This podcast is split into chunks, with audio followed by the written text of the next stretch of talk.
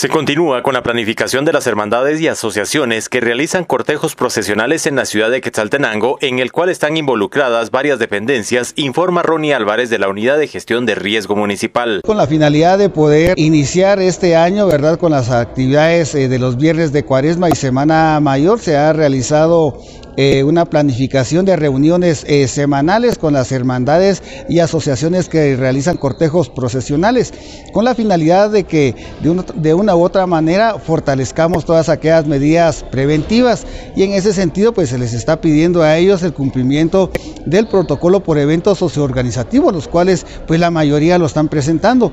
Asimismo pues realizar las coordinaciones necesarias, ya que en este caso pues coinciden los cortejos procesionales eh, en las iglesias con las eh, ferias de barrio de los viernes de cuaresma.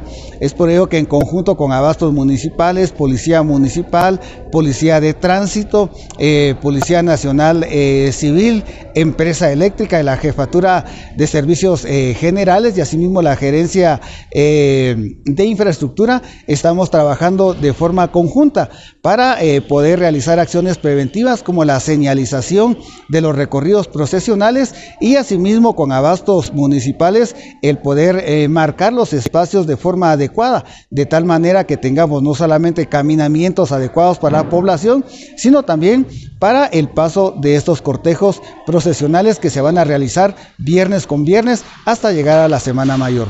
En la Semana Mayor, ¿cuántos cortejos se tienen ya planificados? Eh, al momento todavía estamos eh, recibiendo nosotros los croquis y los listados de las eh, asociaciones y hermandades. Creo yo que la próxima semana podremos dar a conocer ya el número establecido, ¿verdad? Si no cambiara.